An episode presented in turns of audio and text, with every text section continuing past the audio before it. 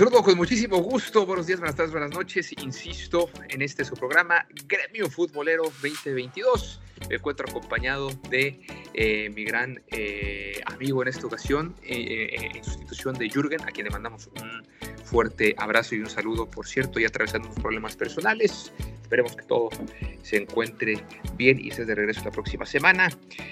Álvaro Isaac Vázquez, desde, desde, ya lo comentamos en los anteriores intentos de, live eh, desde eh, la prórroga justamente allá en el 94.9 FM en Monterrey. Y pues ahora en, estos formatos nuevos tanto podcast como en los live stream en Instagram este Álvaro no, bueno, reiterar ya la tercera, esperamos a la vencida, reiterar el agradecimiento por, por, este espacio, por la invitación. Un saludo a Jürgen, la verdad es que esperemos que, que, todo esté, que todo esté bien y que mi paso por Gremio Deportivo sea pues lo más breve posible, en lo que él eh, pues regrese y se reintegra a este espacio. Y no, nada, reiterarles mi agradecimiento, otro espacio más que compartimos. Bueno, esperemos no sea el último, la verdad. Seguramente no.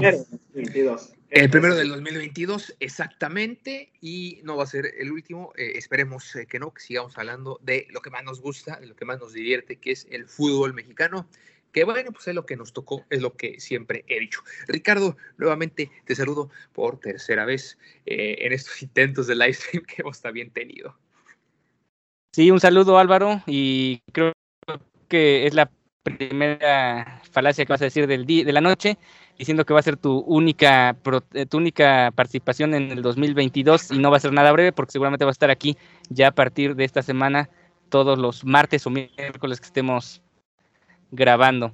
Eh, pues sí, y algo que me faltó decir en los, en los intentos anteriores es, que eh, pues es un programa histórico porque es la primera vez en gremio deportivo después de más de dos meses de existencia que tenemos un aficionado a los tecos eso no volverá a ocurrir antes o después de esta Hay que preservarlos, hay que conservarlos, es, es, son aficionados en peligro de extinción. Claro. En fin, eh, pues comenzamos, señores. Octava emisión de este espacio donde ya lo sabes, charlamos del fútbol mexicano y de todo lo, lo que tiene que ver con el mundo de la pelota.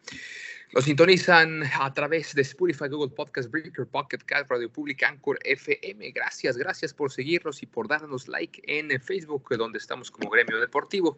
También en Instagram como arroba deportivo gremio. Las cuentas de mis compañeros y un servidor son eh, la de Ricardo Romano, arroba bajo romano la de un servidor, Juan Carlos Luces, arroba Juan Carlos-FLT. Mi estimado Álvaro, si nos eh, das eh, tu Twitter para que te podamos seguir. Claro que sí, arroba Álvaro Isaac V-bajo. Ahí, ahí, nos vamos a encontrar en, Twitter. Ahí está, y eh, créame, créame que nuestras cuentas no nada más es de deporte, eh, sino también de temas de actualidad muy, muy interesantes, muy recomendables las cuentas de, nosotros eh, tres. Los invitamos a que comenten y participen en, nuestras redes sociales para que nos sugieran también, la comunicación es de ida y de vuelta, nos sugieran temas para que hablemos de sus sugerencias. Eh, vamos a ver el menú del día de hoy, repaso de la jornada 2, por supuesto, la reedición de la gran final, el duelo padre e hijo, los rojinegros en su visita al Azteca, capitalinos contra regios y ya lo sabe la tradicional quiniela pambolera para el postre sin más que agregar. Comenzamos. Y qué mejor que comenzar con el repaso de la jornada 2, eh, donde los Pumas eh, siguen sin creer en nadie en este arranque del clausura 2022 y obtienen su segundo triunfo de manera consecutiva. Esto tras imponerse 3 por 1 a los gallos del Querétaro allá en la corregidora. Leo López, Marco García y José Oliveira marcaron otro triunfo para el conjunto universitario. Y aquí viene, señoras y señores, la primera pregunta de la noche. ¿Cuál es la mayor virtud del cuadro que tiene el señor Ligini? Y voy a empezar eh, con nuestro invitado, mi estimado Álvaro. ¿Cuál es la mayor virtud de este cuadro universitario? Híjole, volvemos, creo yo, al torneo donde llegaron a la final contra León. Es decir, están sacando petróleo de, no sé dónde. Y creo que sí tiene mucho que ver su estratega. Creo que Andrés Lini ha hecho un gran trabajo. Eh, me recuerda mucho, sobre todo, a los Pumas que tenían prohibido contratar y empezaron a trabajar mucho su cantera. Y no porque la cantera esté ahorita muy bien como en esos momentos, sino porque básicamente eh, es eso, eh, es decir, están trabajando con lo que tienen y lo están haciendo muy bien. Creo que ese es un mérito que tiene el entrenador, eh, el entrenador de los Pumas. sin, em, sin, embargo, yo veo los dos partidos y tampoco es que me, me, me, deslumbren muchísimo. Si bien es cierto, el, la primera goleada en la jornada 1 es espectacular, eh, el partido, creo yo, con eh, eh, que, que, que, acaban de disputar, bueno, eh, y que, que, viene, más que nada, contra Tigres, creo que yo, creo yo va a ser la primera prueba eh, efectiva del cuadro de Lilini. Vamos a hablar un poco más acerca de los Tigres, porque bueno, vienen en otra situación eh, completamente distinta, pero creo yo que la virtud de Lilini es, es esa, ¿no? Es, es, tienes un cuadro muy limitado, y lo vimos, por supuesto, insisto, esto me remonta mucho al, al, al cuadro que, que tenía y que llegó a la final contra León, precisamente. Eh, sí, planteles que con poco tienen que aprender a trabajar, que son varios en el fútbol mexicano y que son muchísimos más ahora que se vino lo de la pandemia, que se vieron reducidos en el presupuesto. Eh, Pachuco uno de ellos, Pumas también que ha aprendido y que creo que ya tiene dos torneos jugando muy bien. No se diga Santos Laguna. Ricardo, para ti, ¿cuál es la mayor virtud? ¿Coincides con Álvaro? Eh, la mayor virtud de Pumas, por ejemplo, él menciona el tema de que es un plantel muy limitado. A priori sí, en el papel se nota un plantel muy limitado, pero es muy cierto que el entrenador y todo el cuerpo técnico, y yo incluiría incluso hasta gente de fuerzas básicas, ha trabajado muy bien con estos futbolistas, tienen una idea de juego bastante ya clara, se asemeja mucho a lo que realizaron, por ejemplo, en los cuartos de final contra el América. Eh, siento que ahora, al parecer, puede ser un equipo más constante de lo que fue en el en el pasado, en el año 2021. Da la impresión que con estos dos partidos, más allá de que, por ejemplo, contra Querétaro no es un adversario de mucho, de mucho peso, pero sí puede ser el equipo de Toluca un adversario de mayor jerarquía, aunque con el asterisco de que Toluca tenía varios jugadores con COVID y además el inicio de esta gestión, de esta gestión que tan despampanantemente han presumido Juan Carlos y Jürgen, de, que Ambriz eh, va a tener mucho éxito con, ya verás, Toluca. Ya verás, ya verás que sí. Bien, vamos a otros temas. El siguiente tema, bueno, es que los rayados del Monterrey, ojo también con rayados del Vasco Aguirre, golearon al Necaxa 4 por 0 en Aguascalientes, allá en el Victoria, y se reivindicó tras haber empatado sin goles en su debut en el Clausura 2022. Empate a ceros eh, eh, terrible, nefasto para los rayados, y que mucha afición allá en Monterrey, eh, no me dejarás mentir, Álvaro sí ya, ya, la traen contra, contra Aguirre en Liga. Con goles de Funes Mori, de Maxi Mesa, de Dubán Vergara y de Gallardo, los regiomontanos, la pandilla, le propinaron su segunda derrota al equipo de Pablo Guede, quien no ha podido dar buenos resultados en su estancia allá justamente en Aguascalientes. Cruz Azul y Juárez eh, se vieron las caras en la jornada 2 también de la Liga MX. El encuentro tuvo lugar en el Estadio Azteca y culminó con un triunfo para el equipo local. El equipo dirigido por Juan Reynoso logró imponerse por 1 a 0 ante el conjunto de El Tuca Ferretti. El autor del único gol de este partido fue Charlie Rodríguez, quien logró su segunda anotación del torneo. Eh, pues ahí está, eh, son dos, eh, seguramente es un partido muy, muy, muy atractivo para, para esta siguiente jornada y la pregunta aquí es, ¿qué equipo va por mejor camino? ¿El Cruz Azul de Juan Reynoso o el conjunto de el Monterrey del Vasco Aguirre? para mí creo que en estos momentos eh, creo que es eh, para el, eh, Cruz Azul que viene con una presión un poco menos, no tanto como la de los Rayados, pero quiero saber su opinión. Empezamos contigo, Álvaro, nuevamente. Sí, coincido, creo que el Cruz Azul pinta mejor y creo que es fundamental, me remonto a lo que mencionaste justo acerca del Vasco Aguirre, cuando quedaron eliminados y mencionaron, si estábamos contrastando lo que menciona eh, lo que mencionaba también Ricardo acerca Lilini y del plantel limitado, la ocurrencia de mencionar del de, Vasco Aguirre de que tenían un plantel limitado cuando sabemos perfectamente que el Monterrey tiene de las nóminas más caras del país y no se le, no, no, se le puede pedir nada más que victorias. Las ha conseguido, las ha conseguido y el, el contundente 4-0 que acaban de, de propinar lo demuestra.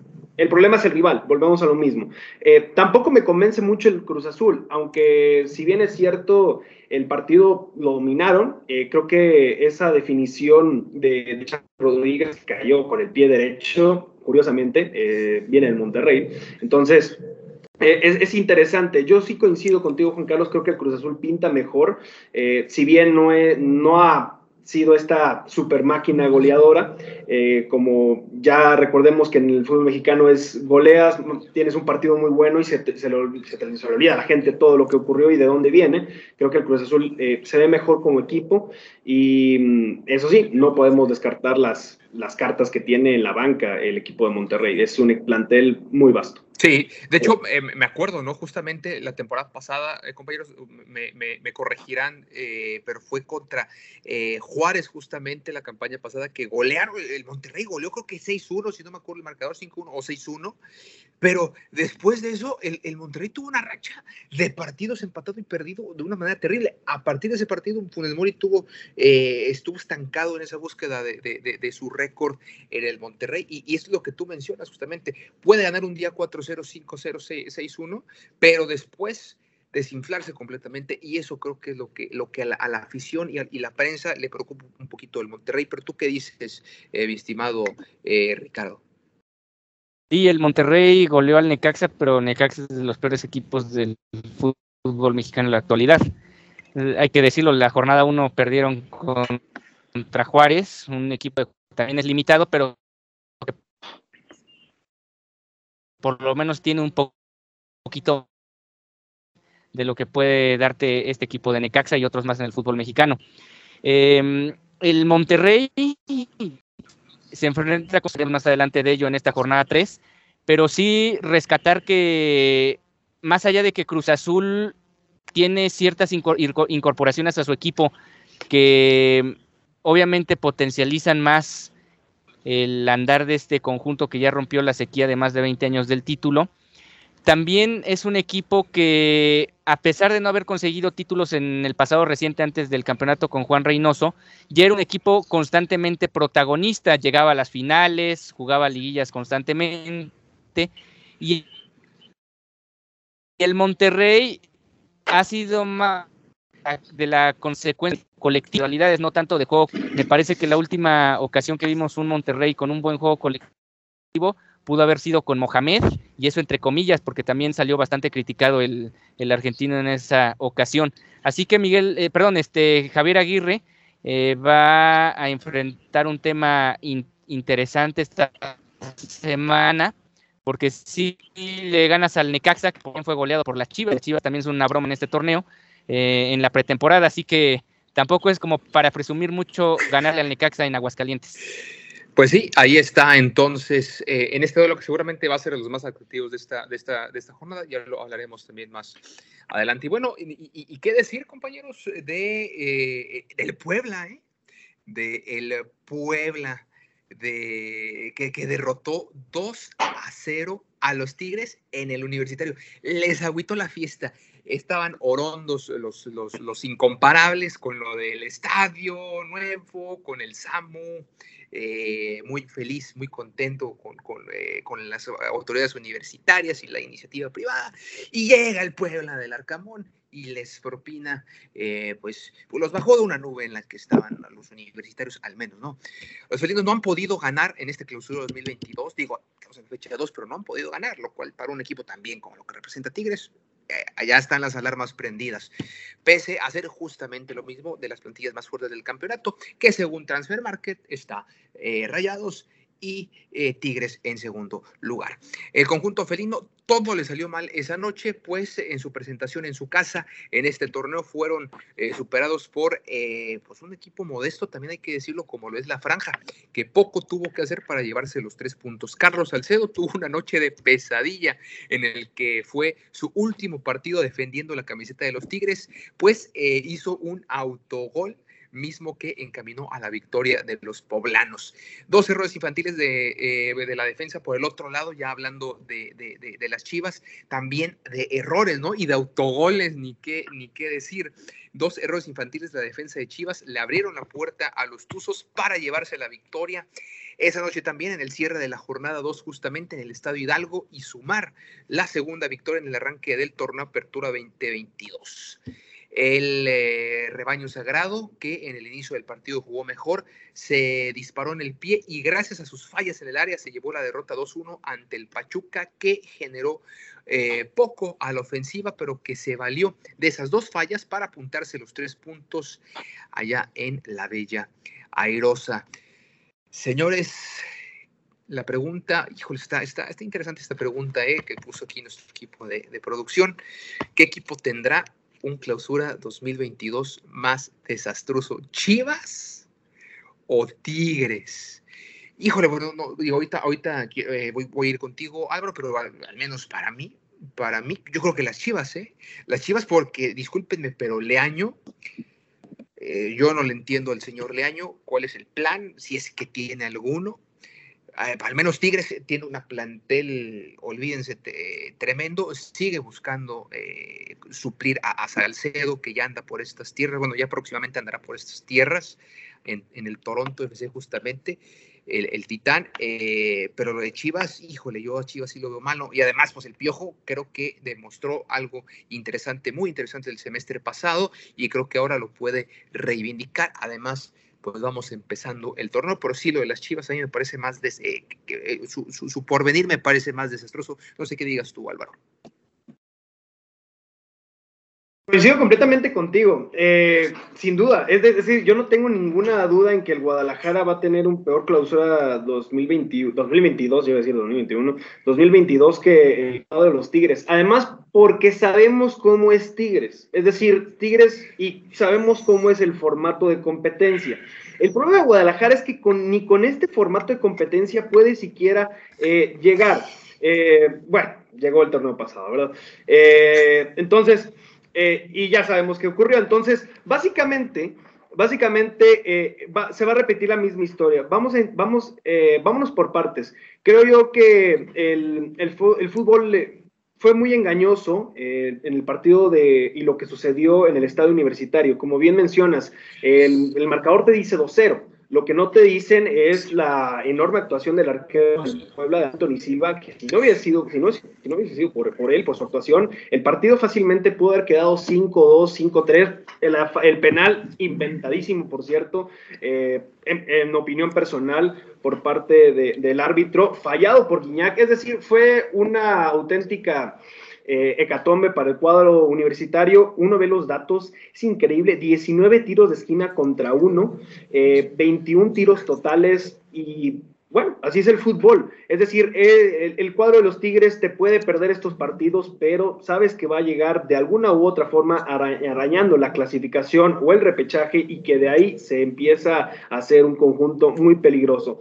Em, en cambio, el Guadalajara Puede que llegue al, repechaje, pero no se ve, no se ve por dónde, sin lugar a duda. Y, bueno, yo creo que en, específico, si, nos vamos a la derrota contra el Pachuca, eh, se resume y creo que todos nos remitimos al error de Gudiño, creo que también se le está crucificando un poco de más. Eh, sin embargo, tú veías el partido, unos problemas terribles para poder salir desde abajo. Eh, no sé eh, si la indicación de Leaño era salir jugando. El problema es que no son el Barcelona de Pep Guardiola. Y creo que tienen que aprender a conocer sus limitantes y en eso está fallando el Club Deportivo Guadalajara.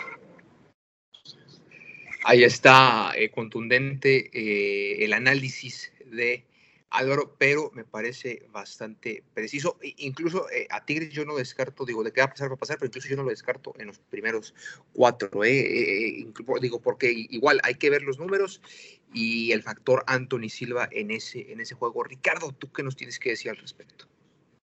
Sí, mira, antes de dar mi opinión, saludar a Fabiola, que es la que nos ahí nos puso saludos, es la coordinadora oficial del club de fans de Carlos Rivera, Fascinación y también a Paulina, que es una ferviente aficionada al Puebla, y ahí nos puso el Puebla con su trofeo, que ahora es el conjunto con la mayor sequía en el fútbol mexicano actualmente. Y bueno, respondiendo a la pregunta de quién va a tener una temporada más desastrosa, pues la respuesta es muy sencilla por el simple hecho de la calidad de los planteles. Puede los Tigres jugar incluso peor que el Guadalajara, pero las de Tigres lo pueden sacar a flote en varios partidos y con ello sacar más puntos que Chivas. Por lo tanto, es más factible que Guadalajara tenga una temporada desastrosa a que la tenga el equipo felino. Y yo creo que ninguno de los dos va a terminar en los cuatro primeros de la general, pero sí, lo, sí veo a los dos jugando repechaje. Obviamente vuelvo a lo mismo, a un partido es más probable que aparezca Guiñac a que aparezca eh, el chino Huerta o eh, Alvarado o Alexis Vega. Es más probable que aparezcan los futbolistas de Tigres a que aparezca un jugador de Guadalajara a resolver la papeleta de una ronda de eliminación a muerte. Por lo tanto, creo que sí, Guadalajara va a sufrir mucho. Y en el caso específico del partido contra Pachuca, mencionaba Álvaro que tuvieron un mal manejo de partido y una mala estrategia, pues ahí es donde se demuestra lo corto y lo inexperto que es Marcelo Michel como entrenador, porque no es posible que no analice a los rivales en turno. No, no a todos les puedes jugar igual, sobre todo si no tienes el plantel tan vasto como para competir y jugar sobre todas las cosas por encima de todos cuando no tienes ese, esos argumentos y esos elementos dentro de tu plantilla. Pues ahí está, ahí está entonces, coincidimos ustedes en que Chivas no se ve bien, no se ven bien las cosas allá en, Guadalajara. Y es momento también de hablar de eh, lo que será el eh, partido del día de mañana, o si usted nos está escuchando esto el miércoles 19, bueno, el León recibe al Atlas en el Camp, en el Estadio León, para disputar su partido pendiente de la jornada 1 del torneo clausura 2022.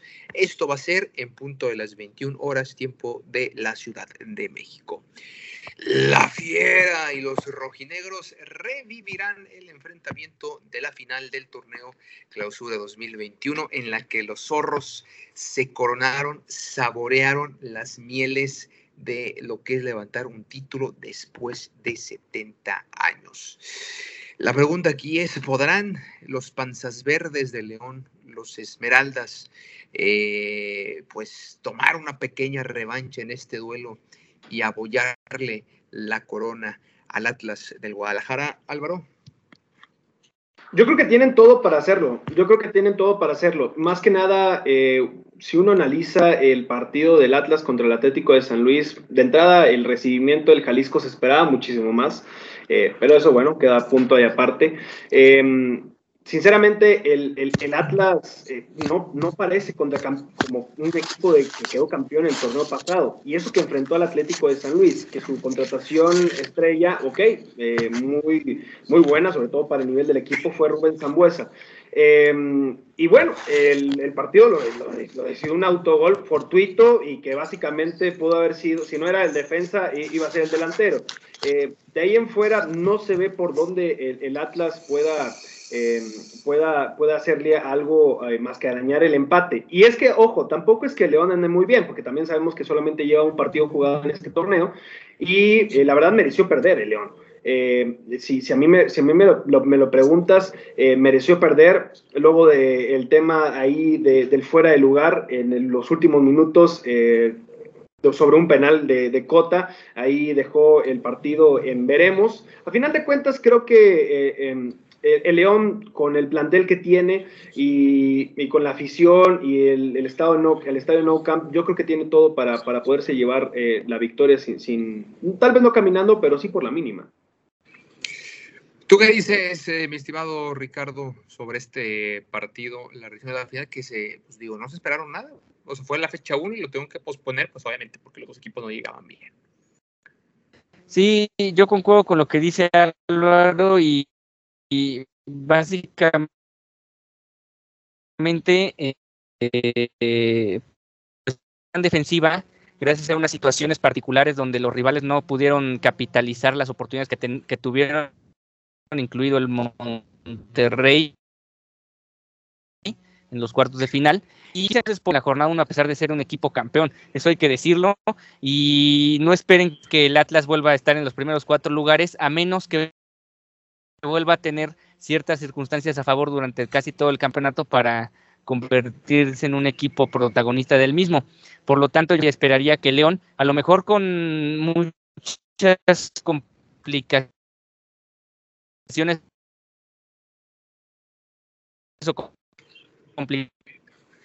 pues ahí está. Eh, casi, casi no te salió ahí el récord de Martínez los rojinegros Junior ganando este partido.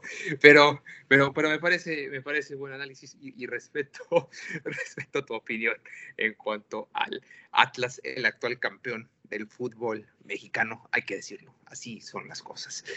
Y bueno, señores, vámonos, vámonos a otro eh, tema Así es, eh, duelo de padre e hijo, y es que ya en duelo del fin de semana, o sea, esto no es el duelo pendiente, ya duelo de la, de la jornada, eh, León volverá a jugar como local y lo hará ante el equipo de Martínez Padre en el tradicional duelo de la familia, el Martínez Bowl, como muchos lo han eh, llamado. Pachuca liga dos victorias en el arranque del campeonato, mientras que León empató con Tijuana allá en la frontera y lo que suceda el día miércoles por la noche. El duelo entre los rojineros del Atlas significará el reencuentro con el eh, defensa argentino. Ah, perdón, me, estaba adelantando, me estaba adelantando a los temas. Eh, bueno, aquí la pregunta es, ¿los Tuzos podrán ganar el tercero al hilo? Ojo, eh, porque eh, antes, al principio de, antes de que iniciara el torneo, no tenía muy en cuenta yo todavía el, el factor Almada, este uruguayo que hizo las cosas de, gran manera con, Santos y que, bueno, ahorita hemos visto que ya ha implantado su metodología de trabajo con el conjunto del Pachuca y lo ha hecho bastante bien. Y ahorita también ya hablábamos que pues, el León, pues ahí va, ahí va la cosa, pero híjole, yo, yo no me sorprendería si los Tuzos se llevan el tercer triunfo al hilo, aunque también los duelos de multipropiedad, creo que ese es otro tema aparte, a mí no me gustan eh, mucho, pero quiero saber tu opinión, mi estimado Álvaro.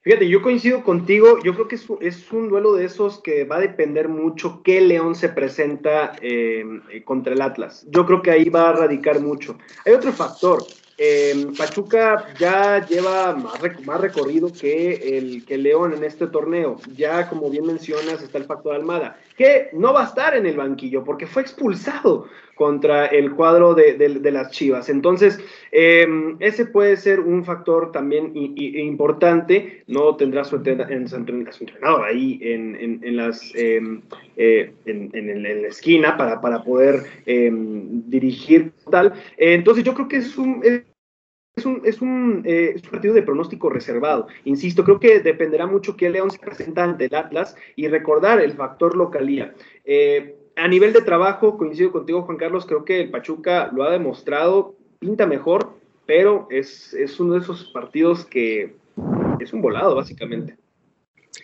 ¿Qué dices tú, mi estimado Richo?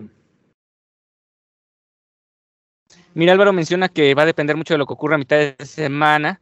Y recuerdo que la semana pasada estuvimos diciendo que fuera como fuera, los Tigres le iban a ganar al Puebla, si perdía ganara. Ah, Santos. contra a mitad de semana y, al Puebla le valió tres varos y ganó en el volcán. En este caso, creo que también habría que tomar en cuenta el partido de entre semana, pero sobre todo a favor de Pachuca en el estricto sentido de que, ya lo decíamos, León es un equipo que apenas va arrancando el torneo, Pachuca se está viendo muy práctico, muy pragmático en el arranque del campeonato y por lo tanto me parece que puede ser un duelo donde le compliquen demasiado al, León en, este, en esta fecha 3. Si comparamos el duelo de mañana o el duelo de hoy, depende de qué hora escuches la gente, me parece que eh, el Pachuca le va el día de hoy Entonces por ahí hay que, hay que checar qué acontece. Igual después el León pierde los dos o eh, el León gana los dos, pero y los gana con claridad, pero a priori en el papel pareciera que Pachuca le va a poner o poner más resistencia al cuadro leonés. Se esperaría, aunque también está lo que menciona Álvaro, eh, eh, eso también no, lo tenía en cuenta, lo de la expulsión de Almada, que eso también siempre va a afectar a un equipo. Bien, eh, ahora sí vamos a pasar al tema de los rojinegros que van a visitar el Azteca. El duelo del Atlas significará el reencuentro ahora sí con el defensa argentino Manuel Aguilera, quien ya disputó sus primeros minutos en la segunda fecha del campeonato ante el Atlético San Luis. Además, para este juego, las Águilas del América se presentarán sin la participación de Roger Martínez, elemento que fue expulsado en la jornada 1 eh, frente al Puebla, al igual que Santiago Solari por invadir la cancha del Cuauhtémoc que nada más un partido, eso también se me hizo, se me hizo una nada, ¿no? En fin, quien sí estará en el banquillo será el auxiliar Gilberto Adame. Eh, Álvaro, ¿cuánto se acrecentará la presión sobre Solari si no saca el triunfo ante el vigente campeón del fútbol mexicano? Yo creo que mucho, yo creo que mucho. Y no es porque, insisto, regreso al, tema de cómo está el Atlas y de cómo ha sacado su, su partido jugado. Em, volvemos a lo mismo, también dependerá mucho de qué Atlas se presente contra León. Eso también está, está en veremos. Sin embargo, específicamente hablando del América, creo yo que eh, se le exige mucho y más por lo que mostró contra el Puebla. Eh, creo que quedó mucho, mucho a deber ese equipo que debutó. Recordemos, también hay que ponerlo con un matiz de que fue jornada 1, pero eh, creo yo que si Solari no consigue el triunfo contra el Atlas de local, eh, a pesar de no estar en el, bueno, en el banquillo, creo yo que sí, sí se le vendría mucho, mucho la, la presión. Y es una presión no llega desde este, desde este torneo, no sé, no viene de dos jornadas atrás, viene del torneo pasado. Entonces, básicamente no es algo nuevo y viene por el fracaso que, que, tuvo, por supuesto, en la liguilla del torneo pasado. Esto nomás lo va a terminar por acrecentar en dado caso de empatar o, o de perder en el Azteca. Yo coincido completamente contigo, mi estimado Álvaro, pero ¿qué dices tú, Ricardo?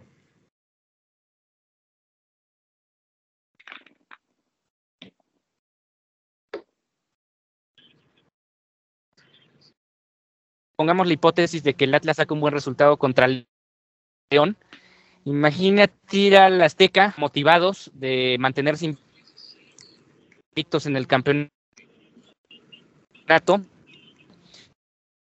y en por la por mucha América que se la pasa presentando refuerzos durante el mes de enero, pero no sabemos en qué, en qué, punto de la temporada van a empezar a funcionar estos futbolistas. Y sí, definitivamente el equipo de, del Atlas. A priori tendría que perder también este partido, pero se antoja a lo mejor hasta más viable que llegar a sacar un buen resultado en el Azteca, con todo lo que representa visitar al América, que entre semana frente a León. Todo por esta situación de, la actualidad que vive el cuadro azul crema.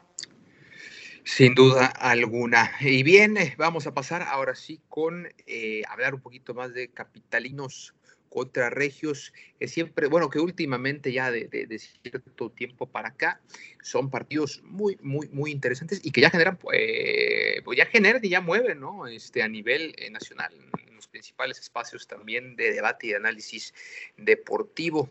Y es que los Rayados, como ya lo comentábamos, recibirán en su casa al conjunto de la máquina celeste del Cruz Azul en acciones de la jornada 3, que ya eh, va a arrancar este fin de semana.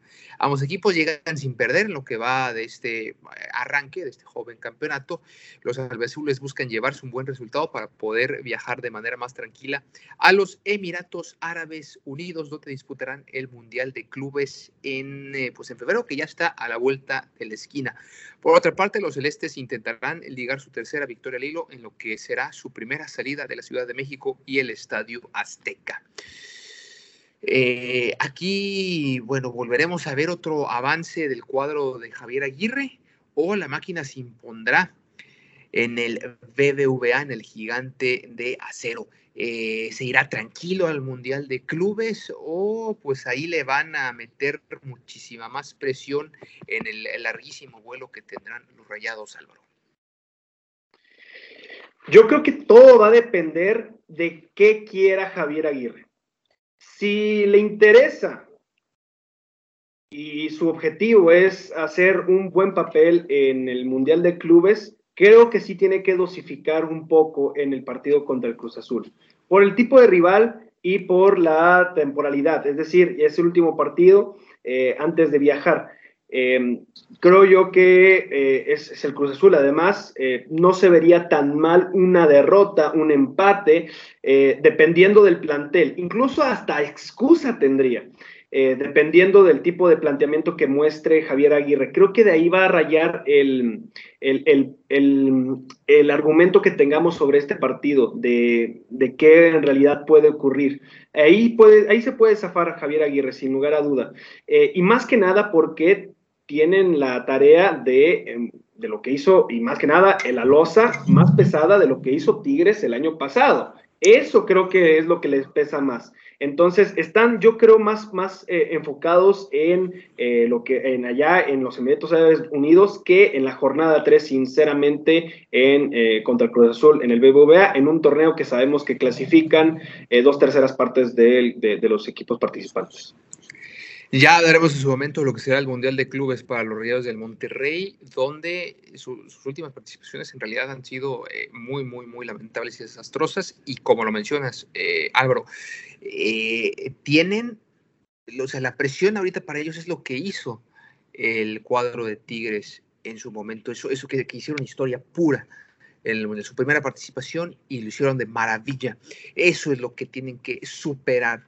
¿Que, que superarlo? Bueno, imitarlo. Obviamente, que mejor que ganarle al Chelsea, pero digo, también seamos un poco realistas. Ricardo. Sí, yo creo que Miguel, este, perdón otra vez, a ver Aguirre, em, no es que no le interese eh, el Mundial de Clubes, yo creo que le debería interesar. El, aquí yo creo que la pregunta tendría que ser, ¿qué tan capaz es de llevar un equipo a hacer un buen papel al Mundial de Clubes? Porque a mí me da la impresión que Javier Aguirre ha tenido éxito con equipos donde no hay mucha presión de por medio. Cuando dirigió, por ejemplo, al equipo de los Amores de, Álvaro, hablamos del Atlético de Madrid, le fue muy mal y digamos fue la mejor prueba que tuvo en Europa y no, lo hizo de la mejor manera. Y en este caso está dirigiendo a Monterrey, le está costando muchísimo trabajo. De hecho, siento que es un partido perfecto para que se aviente un pretexto más. No, es que enfrentamos al Cruz Azul, es un buen equipo y nos ganó. Y nosotros estamos pensando en el Mundial de Clubes, estamos pensando en otra cosa. Es el partido ideal para los pretextos de Javier R. Pero un buen equipo y porque está pensando en el Mundial de Sí, no, ya, yo ya lo escuché con su Y si lo gana, no, bueno, vamos a por todo y, o sea, ahí también, ahí tiene donde trabajar, ¿eh? Tiene mucha tela donde cortar. Digo que lamentablemente, no sé si eh, coincidirán conmigo, lamentablemente eh, el Vasco Aguirre desde que llegó a, desde que se repatrió con los rayados, más desde que, los rayados lo repatriaron, se ha dedicado más a hablar, a hablar de más que a dirigir. No sé qué piensen. Totalmente de acuerdo.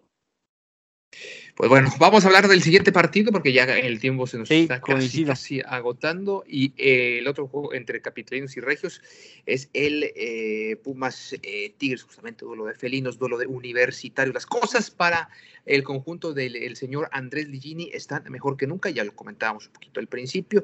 Los universitarios comenzaron con dos victorias cómodas en las que se vio el buen nivel de varias piezas del equipo, aunque con algunas bajas por lesión. Por otro lado, Tigres está en una situación completamente opuesta, está, ha batallado bastante, también ya lo mencionamos. Pumas y Tigres se enfrentan este domingo a las 12 eh, del mediodía, tiempo del centro de México, en el Estadio Olímpico Universitario, eh, en esta tercera fecha. Los locales tendrán chance de extender su racha positiva como locales, mientras que eh, los felinos universitarios neoloneses buscarán sus primeros tres puntos. Aquí la pregunta, eh, señores, ¿quién tendrá más problemas? ¿Pumas ante un rival de jerarquía como lo es eh, Tigres? Eh, lejos de su mejor versión, Álvaro, o al revés, o, los Tigres son los que estarán con la presión encima ante unos universitarios que, pues como quiera que sea, al mediodía en Ciudad Universitaria, en la Ciudad de México, es pesado para cualquier equipo. No, yo creo que yo, yo me quedo con, lo que mencioné al principio del espacio. Sin duda alguna creo que fue un completo accidente lo que sucedió específicamente en el último partido de Tigres. Creo yo que si le tuviera que poner la ficha a alguno de estos dos equipos, debe ser el cuadro universitario, a pesar de que Andrés Lilini llega con dos victorias. Una, como bien mencionamos, el 5-0 contundente entre Toluca, un equipo que tampoco digamos, eh, que bueno, aquí Ricardo me echó la, em, el, chisme que por aquí en este espacio le echaban muchas flores a Ignacio Ambriz. Bueno, ya vemos lo que está sucediendo. Eh, pero sin eh, recordando que fue jornada 1, que cualquier cosa puede pasar, como un 5-0, efectivamente, y también que viene de un, eh, de, eh, enfrentando en la corregidora un Querétaro con dos auténticos golazos, es decir, eso es lo que a mí me genera muchas dudas de los Pumas. Y cuando, insisto, cuando uno ve lo que sucedió en, el estadio universitario, específicamente hablando del Tigres Puebla, me queda claro que Tigres llega mejor a pesar de la derrota a pesar de la derrota. Eh, volvemos a lo mismo, creo yo que la jornada 1 contra Santos no es eh, la mejor forma de, evaluar ni a Pumas ni a Tigres. Yo me quedaría con los últimos dos partidos de ambos. Eh, entonces yo creo que para mí Pumas va a ser, aquí es donde en verdad va a enfrentar a un rival que volvemos a lo mismo, y como es la Liga MX, de repente puede quedar este partido 0-0 tranquilamente en el, en el en CEU. Pero si yo le tuviera que poner la ficha, sin duda alguna yo se la pondría a Tigres. Ricardo. Sí, yo creo que en este caso Pumas tendría que aprovechar la, presión con la que llega Tigres. O sea, viene de perder un partido que en teoría decíamos la semana pasada. Eh, parecía imposible que fuera a, perder contra el Puebla y lo termina perdiendo. Por lo tanto, creo que Pumas puede aprovechar esta inercia positiva que ellos traen y la inercia negativa de Tigres para hacer un buen partido. ¿A qué me refiero? A que no tienen que jugarlo con presión. La presión es para el conjunto universitario del norte, no digamos el del centro, eh, y sacar este partido, además de que juegan como locales. Entonces, por ahí creo que Pumas tiene que encontrar la manera de nivelar el duelo desde la previa y obviamente ya en los primeros minutos del partido, donde trate de evitar y trate de impulsar a su equipo a la ofensiva y trate de evitar que le caiga un gol tempranero, que sí los metería en muchos problemas, porque eso sí hay que decirlo, estos Pumas todavía no los vemos contra un rival de mayor jerarquía y con un rival que se les vaya por delante en el partido, habrá que ver cómo les, va en este encuentro. Pues ahí está, señores. Eh, con eso eh, terminamos ya el lado del análisis de la jornada 2 eh, y la previa de la jornada eh, tres, los partidos me parece a destacar, estos eh, entre capitalinos y regios eh, y, demás juegos. Llegó el momento ahora sí del postrecito, llegó el momento de la quiniela pambolera. pues no sé si ya estás listo, mi estimado Ricardo, con la pluma y lápiz para anotar, para anotar los pronósticos pronósticos, muchos que, creo que, son reservados, pero pues ni modo, así es esto, hay que, hay que eh, rifársela, hay que fletársela como los grandes, no hay de otra.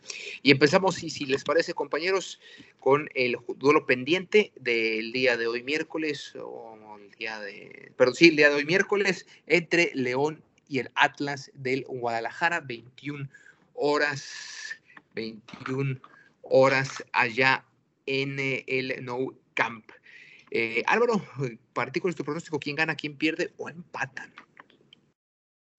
Yo me voy con el León, eh, por lo mencionado ya en el programa, no me quiero extender, ya se nos está acabando el tiempo. Sí. Voy con León. Vas con León. Eh, yo creo que. No, yo también voy con el León. Yo voy con mis panzas verdes desde la cuna. Ricardo, ¿tú qué dices?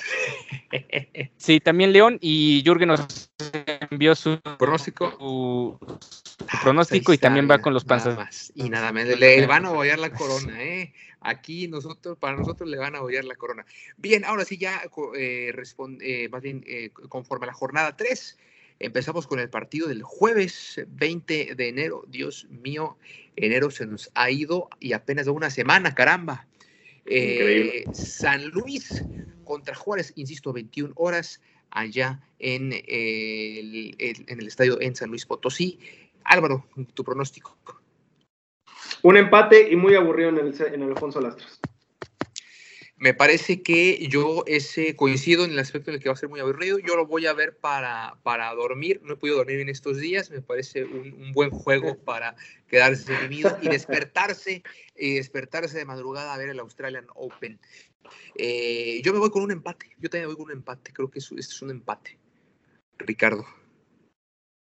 Eh, yo también 0-0 y Jürgen también va al empate y pronostico también que de Ah, pues bueno, ahí está nada más.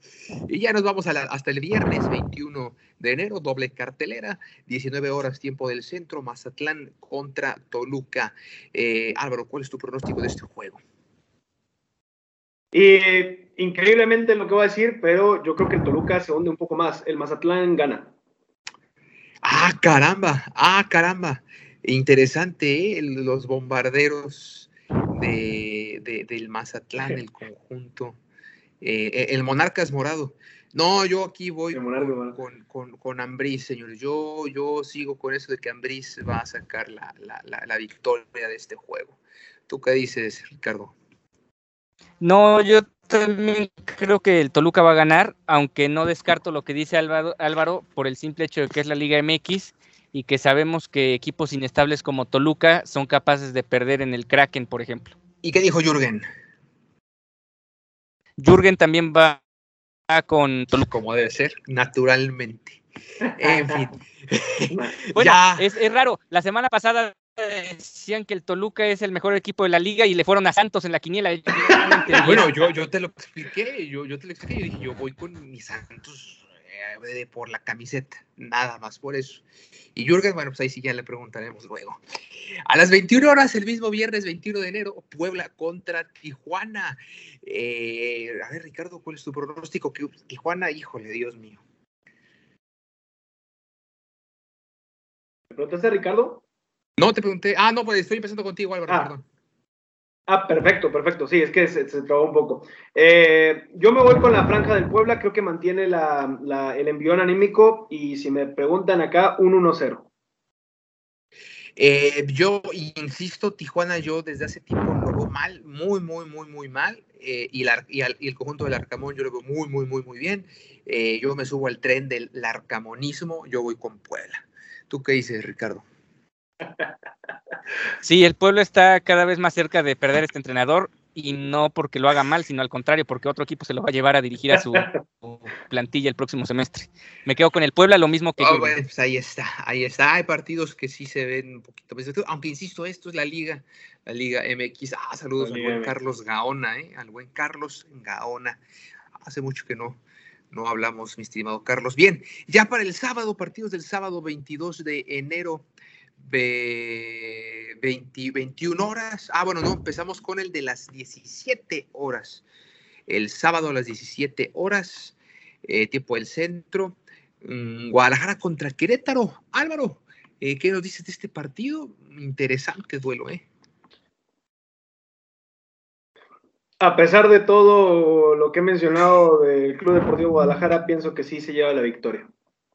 El Querétaro está mucho peor. El Querétaro está mucho peor. Yo creo que aquí, es que yo igual digo, insisto, lo del, año a mí no me, no, me pinta nada bien. Eh, yo, yo, yo aquí veo un empate. Creo que va a ser un empate entre Guadalajara y Querétaro. ¿Qué dices tú, Ricardo?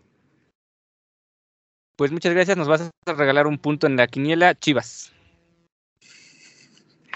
Y bueno, ¿qué dice? ¿Y qué dijo Jürgen? ¿Y qué dijo el buen Jürgen? Este, Jürgen también va con Chivas. Ah, vamos, ya les, salió lo chivo, hermano, señores.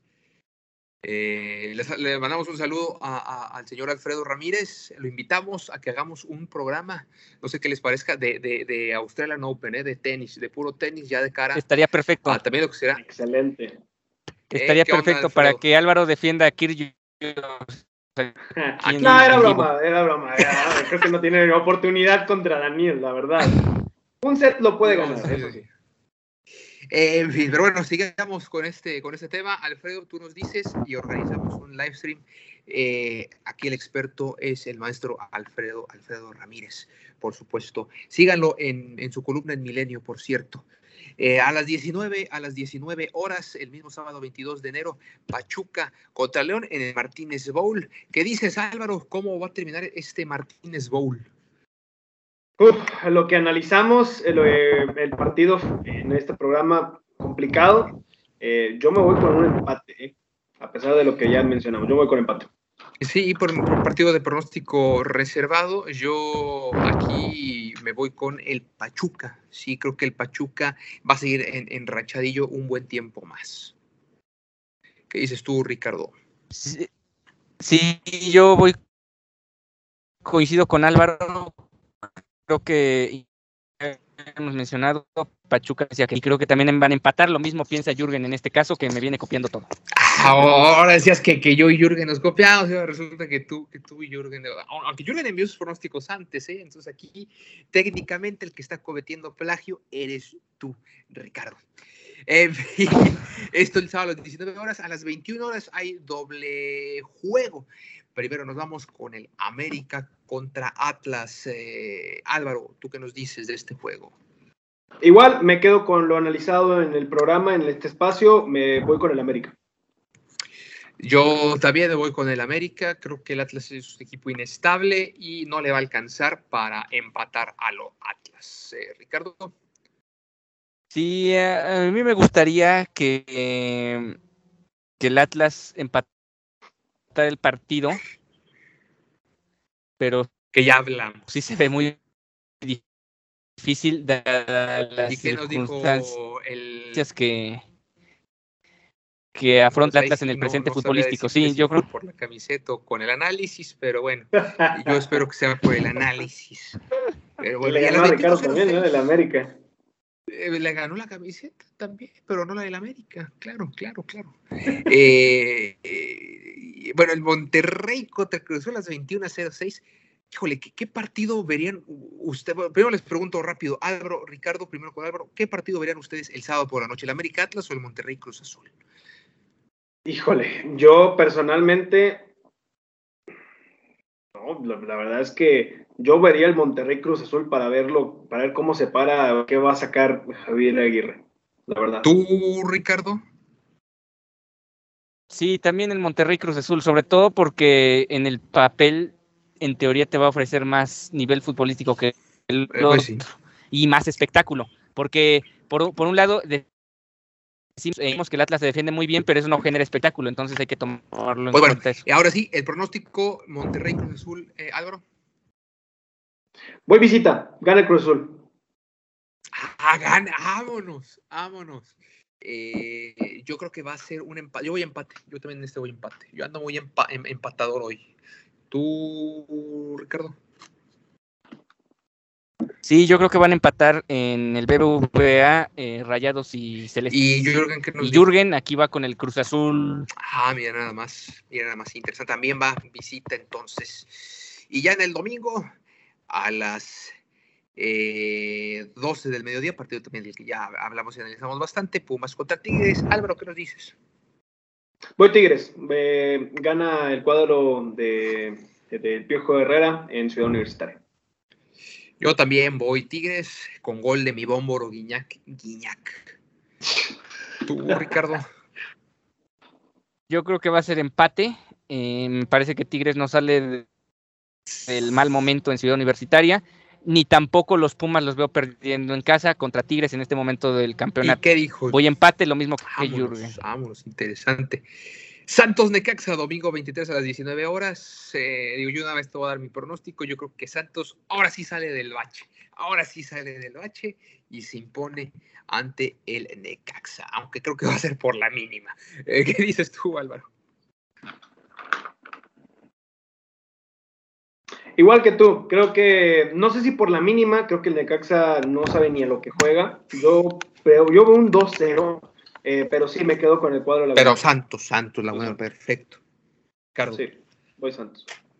Sí, creo que es la fija de la semana. Creo que ese es el partido donde a todos los apostas les convendría apostar. Creo que el Torreón tendría que ganar. Ya sabemos que muchas cosas pasan en este torneo.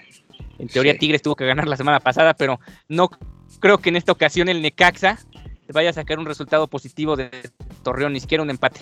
Voy con Santos, lo mismo que Jürgen, que eh, aún no mandado su pronóstico, pudimos anticipar ese, Pues sí, exactamente. Y bueno, con esto nos despedimos. Miren, justo a tiempo, justo a tiempo nos dio para la despedida. Llegamos al final de Gremio Futbolero. Nos encontramos la próxima semana con mucha más información destacada del fútbol mexicano y de interés para ustedes, por supuesto.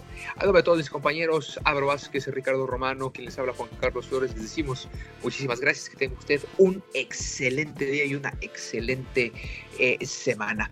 Un honor, un placer compartir nuevamente micrófonos, insisto, contigo. Álvaro, Ricardo, siempre el gusto y el placer. Hasta la próxima. Nos vemos, el placer es mío. Nos vemos.